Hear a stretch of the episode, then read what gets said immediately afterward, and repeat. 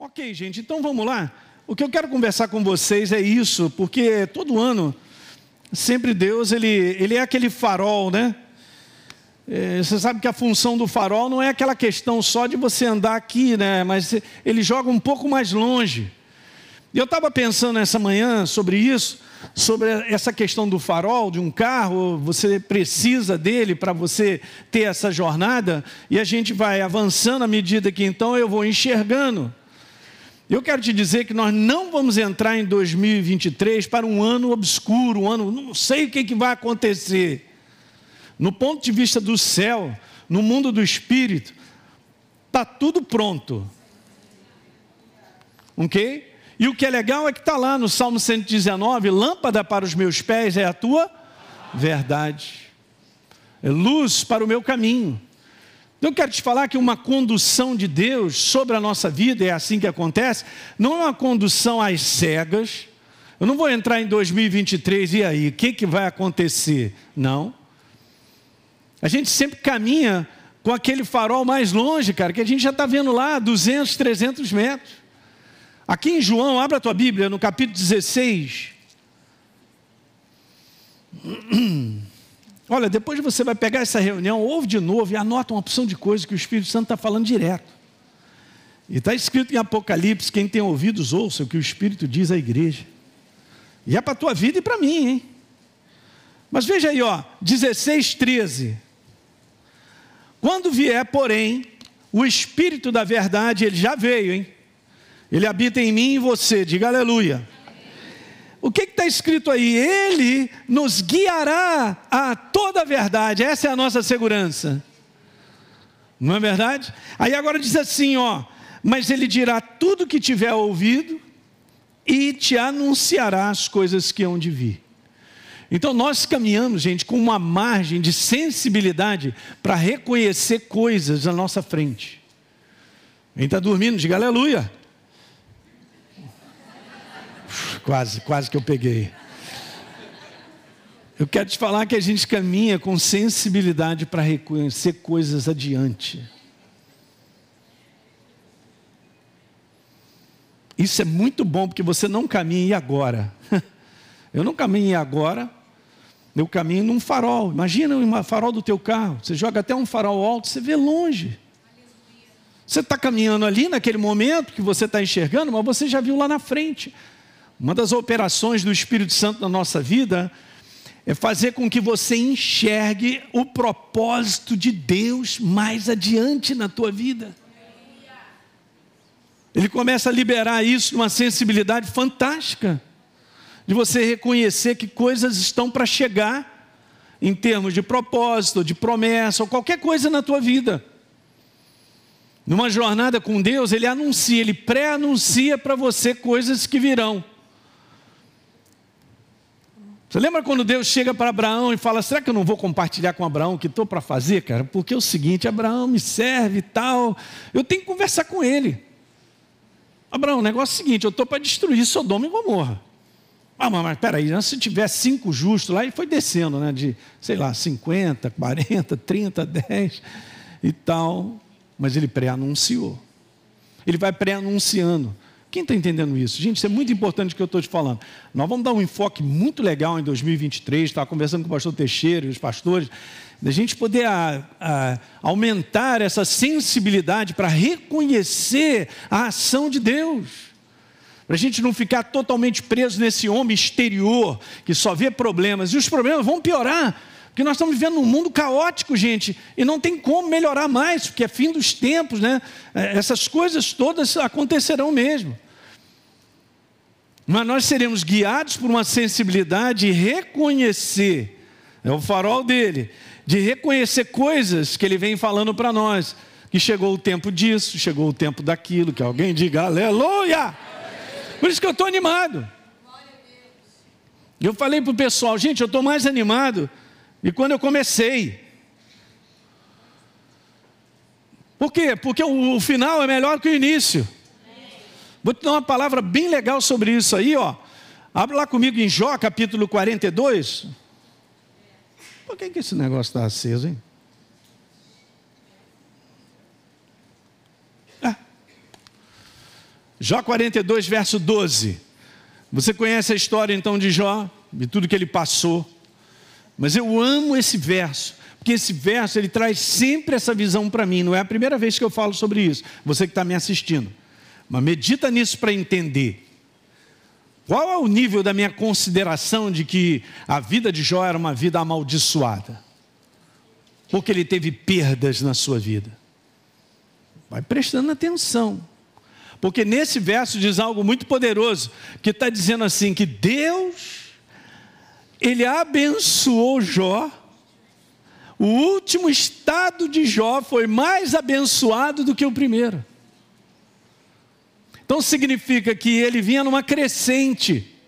Você entende, gente? É isso que eu quero te falar. O propósito de Deus sobre a tua vida e a minha como igreja é crescente. Desde que a igreja começou, lá em Atos, ela está chegando numa crescente.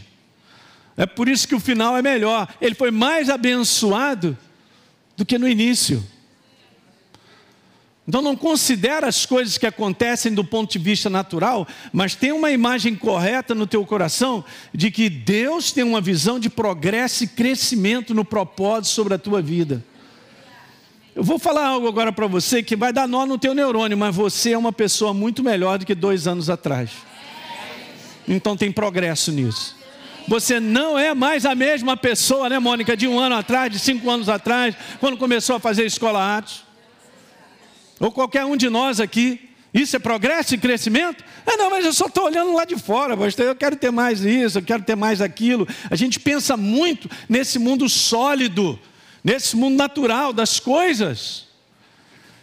E deixa de entender que o maior propósito de Deus é transformar eu e você numa pessoa mais semelhante a Jesus. Aí que é o segredo, seus olhinhos brilham.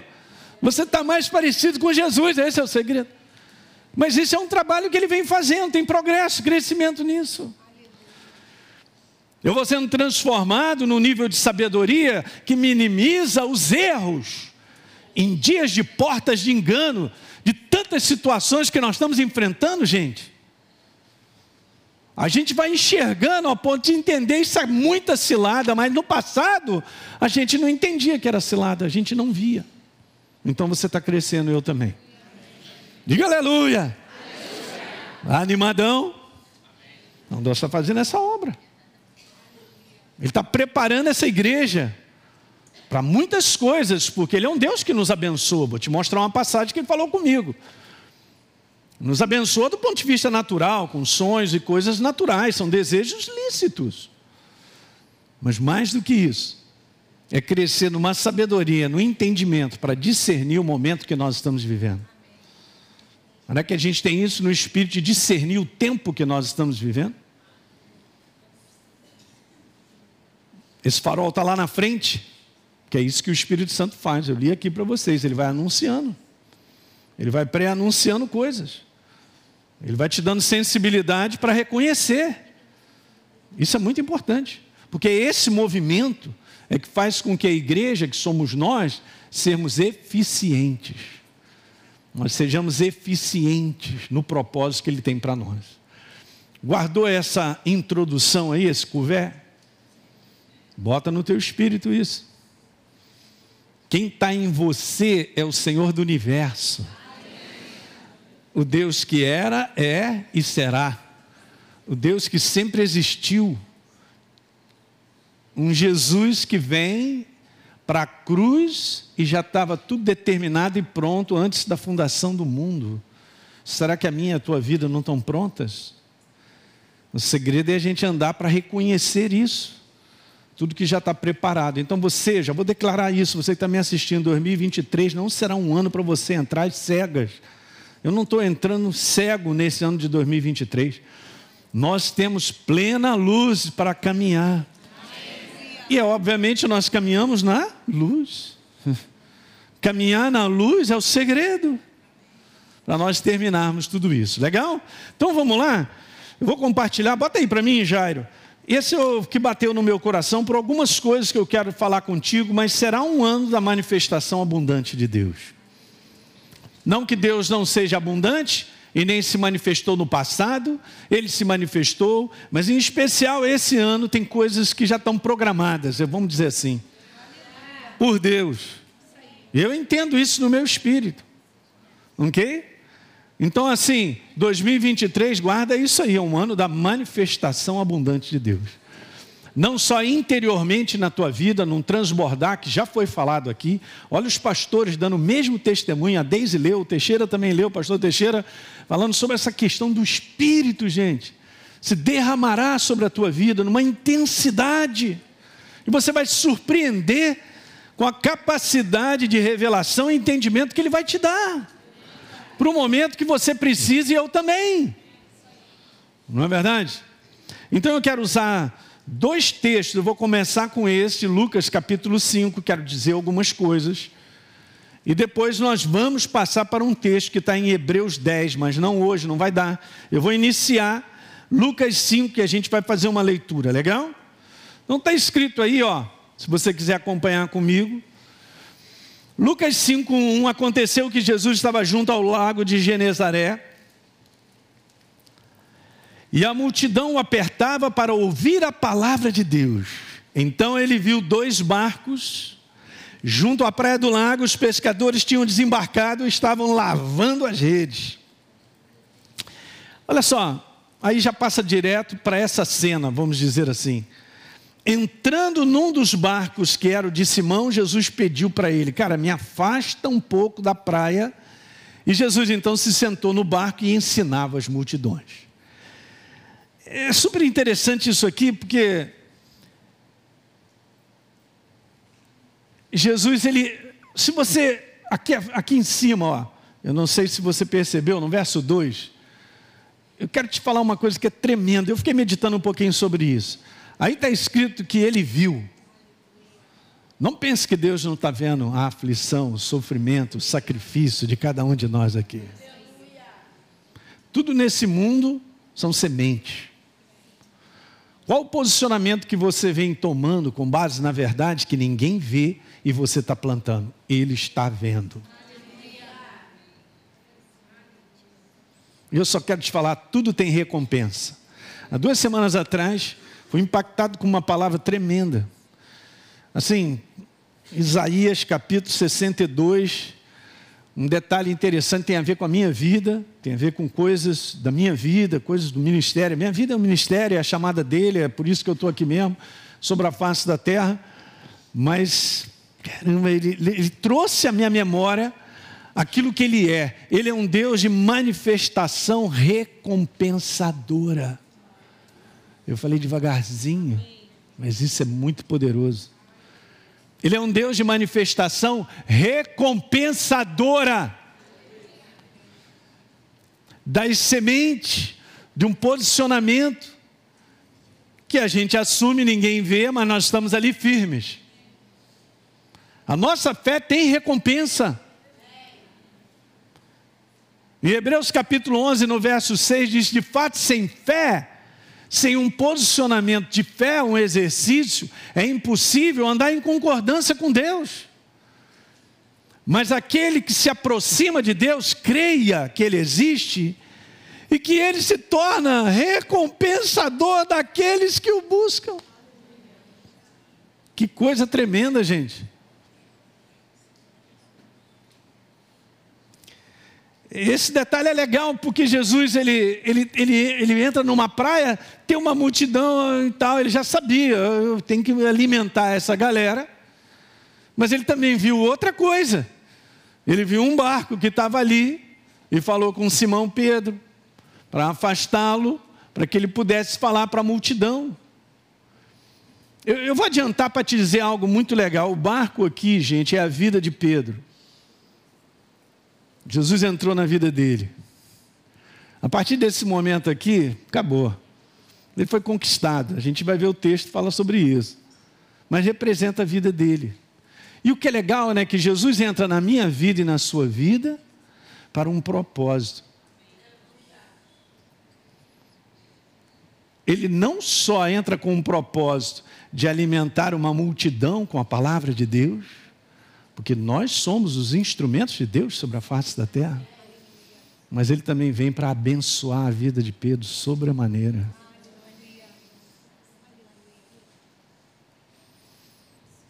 Muito legal.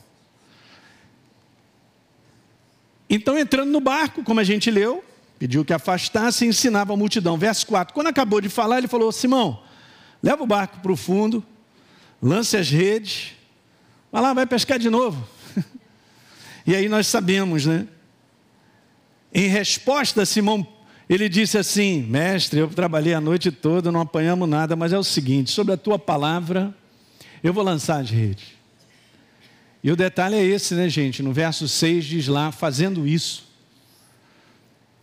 E aqui depois eu quero comentar sobre essa questão de comando, né?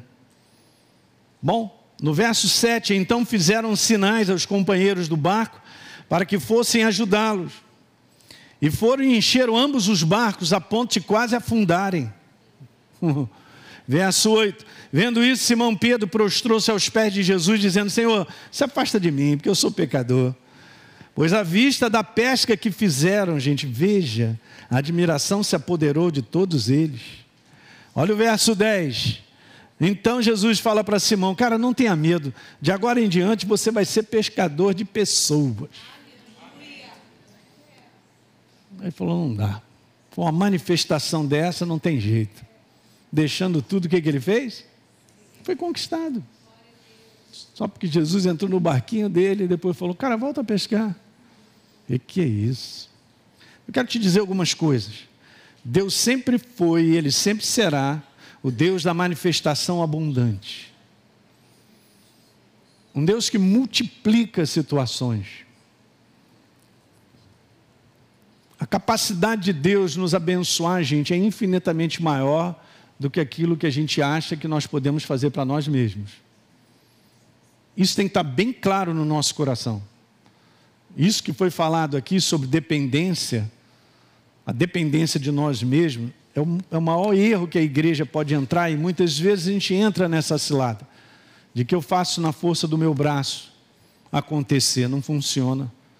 Quando a gente está debaixo da inspiração de Deus, no tempo certo, no momento certo, a multiplicação e a, a manifestação dele ultrapassa talvez anos de um trabalho árduo. Que alguém diga aleluia. Quem é que poderia tirar José daquela condição de estar na masmorra não sei quantos anos? Alguns dizem que ele ficou no mínimo preso uns 10 anos, pela história. Ele vai suportar o quê? Não, não, eu vou falar aí com o carcereiro, o carcereiro fala com o chefe da guarda, que o chefe da guarda fala, não, tem um primo lá que conhece um político, que não sei das quantas. Uh -uh. Mas quando chegou a hora, Deus se manifestou de uma maneira que ele jamais poderia imaginar. Que ele se tornaria a segunda pessoa do governo. Dá nó no neurônio, hein? Está preparado para dar nó no neurônio em 2023 aí? Numa manifestação abundante? Eu quero te falar que a manifestação de Deus é sem limite. Olha aí, você que tem esse cartão black aí, hein? Ô glória, me empresta ele. Já que ficou animada. Gastou. Pá! É mesmo? o cartão do céu é violento, hein? E vai te abençoar. E você não faz nem ideia do que tem, Deus tem preparado. Deus sempre se manifestará abençoando a vida do homem não tem como tirar dele, ele é a fonte da bênção, ele é o Criador, ele é a misericórdia, a compaixão, ele é o amor, tudo que é bom é ele. Ele não pode agir diferente. Muitas vezes, o que acontece, e isso é bíblico, é que o homem ele colhe não a desgraça de Deus sobre a vida dele, mas ele colhe a consequência dos seus atos, que é aquilo que eu planto eu vou colher. E Deus não tem nada a ver com isso. Mas é um nível também de maturidade. Eu creio que esse tempo é um tempo que Deus está crescendo, fazendo crescer numa maturidade a sua igreja, para não sair do padrão dele. Eu quero te abençoar sobre a maneira. Mas não é algo automático ao ponto, estou sentado na igreja, sou de Jesus, automaticamente eu sou abençoado. Não tem isso. Não é assim que funciona. Nunca foi assim. Então toda aquela proposta maravilhosa que Deus tinha para Abraão aconteceu independente dele, né? Não, não, Jesus, não, não funciona. As propostas de Deus dependem da nossa colaboração. Agora, se a nossa colaboração é sacrificial e se gera sofrimento na nossa carne, vamos ter que acostumar, porque é assim mesmo. Esse é o caminho da bênção da manifestação de Deus. Então veja, Provérbios 10, 22. A bênção do Senhor Deus traz prosperidade, e nenhum esforço humano pode substituí-la. Olha só. Não é legal? Na nova linguagem da Bíblia, ali a. Olha essa aqui. Na Bíblia Viva, a bênção do Senhor é a base diga base, da verdadeira riqueza. E não está falando necessariamente só sobre dinheiro, gente, isso aí faz parte da vida e tal, mas é muito mais do que isso, uma riqueza tremenda é você andar com saúde. Os hospitais estão lotados, não tem vaga para ninguém. E você tem saúde, diga amém, é isso? Uhum. Isso é uma riqueza. E Ele nos deu. Não traz tristezas, preocupações. Olha que entendimento interessante. Prosperidade no sentido aqui é um crescimento acumulativo de progresso em todas as áreas. Vai guardando isso. O exemplo eu acabei de citar, eu gosto porque a gente pode ler tudo que come, quando começou e quando termina. Olha como termina a vida de Abraão, porque ele respondeu a Deus. Ele respondeu a Deus, ele respondeu a Deus, ele foi respondendo, ele foi respondendo. Então Abraão já era velhinho. Não é o meu caso. Eu sou o Elinho. Essa piada é dela, viu? Ela acabou de agora te copiar agora. Gostei, Deise. Oxa. Não sou velhinho, eu sou o Elinho. Oh, vou te dar um beijo hoje, por causa disso.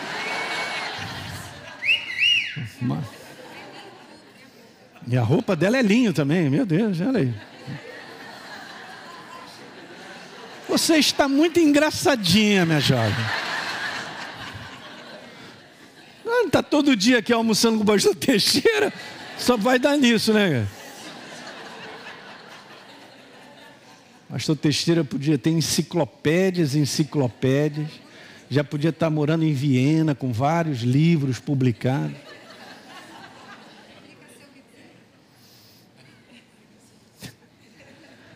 Vamos lá, gente. Olha que legal. Então, ele já tinha idade avançada e o Senhor o havia abençoado só numa área.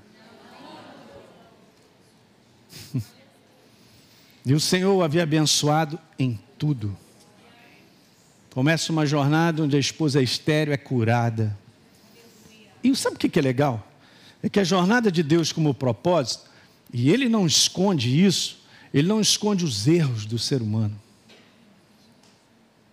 Porque erros são para crescimento, desde que a gente entenda e aprenda com os nossos erros. Porque se eu erro e continuo errando, continuando errando, eu sou um doido. Eu não estou querendo aprender. Mas a gente vê os erros de Abraão, de Davi, de todos os homens de Deus, Moisés.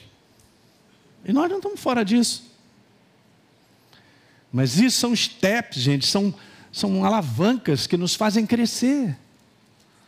A gente vai aprendendo. Mas no final, olha só, e Deus o havia abençoado em tudo. Eu creio como está escrito. Alguém diga aleluia aí. Se você for ler 24, você vai ver que o servo dele, Eliezer, fala sobre várias coisas. Inclusive dele ser uma pessoa com muitas posses. O horário das crianças? É verdade, gente. Meu Deus. Então vou fazer o seguinte, eu vou falar mais duas coisas e vou começar a chamar as crianças, tá? Chamar não, os pais vão lá. Só, só dessas duas classes, os pais da Zoe e a galera. Então, é rapidinho. Olha só o que eu quero te falar. Deus nunca mudou, nem mudará a sua vontade em abençoar o homem. Você não pode esquecer isso não, sabe por quê? Porque do lado de fora o inferno embrulha a tua maneira de pensar e a minha, para que isso aí não seja realidade. Ah, Deus esqueceu de mim, pastor. Ah, por que, que eu estou passando essa situação? Ou por que essa dificuldade, aquilo outro e tal? E a gente começa já a duvidar se Deus é bom. Se Deus já tem algo preparado para mim, Ele largou em algum canto. Você não tenha dúvida que o trabalho do inferno é impedir que eu e você enxerguemos a Deus como Ele é. Ele é um Deus abençoador. Eu cheguei até aqui porque eu tenho visto isso e você também apesar de passar por lutas, faz parte desse mundo decaído, a oposição do inferno contra a minha vida e a sua. Então, Jeremias 29, 11. Olhando o propósito do coração de Deus para o homem na Bíblia, na mensagem, diz assim: esse é o propósito de Deus para nós. Eu sei que eu estou fazendo, Elinho. Eu sei o que que eu estou fazendo na tua vida. Disse Deus: Eu tenho tudo planejado para cuidar de vocês, não abandoná-los e para dar o futuro que vocês desejam. E alguém diga glória a Deus. Vai ficar para a próxima, Carlinhos. Essa é a última frase. Quer, quer anotar? Tirou foto? Beleza? Essa é a última frase. Tudo que Deus tem planejado para a vida do homem ultrapassa a sua capacidade, a minha e a sua, de imaginar o quanto seus planos são abundantes e abençoadores. O inferno vai fazer de tudo para quebrar isso. Vou deixar essa frase aí um pouquinho, hein? Muito bem. Você que assistiu esse vídeo e foi gerado fé no teu coração, eu simplesmente quero fazer um convite para que você receba a Jesus como Senhor e Salvador. É muito simples, basta apenas você abrir o teu coração sem reservas, acreditando nessa obra feita na cruz do Calvário, onde Deus liberou o perdão dos nossos pecados, para que a gente possa ser transformado numa nova pessoa por dentro. Então, simplesmente, abre o teu coração e, em sinceridade, repita comigo essa oração. Diga assim comigo: Senhor, eu entrego a minha vida em tuas mãos nesse exato momento. Com toda a sinceridade do meu coração, me abro para receber a Jesus como Senhor e Salvador da minha vida. Escreve meu nome no livro da vida. Cancelo o meu passado porque não te conhecia, mas a partir de hoje eu vou andar contigo todos os dias da minha vida. Amém. É simples, é dessa maneira. E agora eu só convido a você continuar firme nessa jornada do todo dia, caminhando com Deus até o final. Um grande abraço.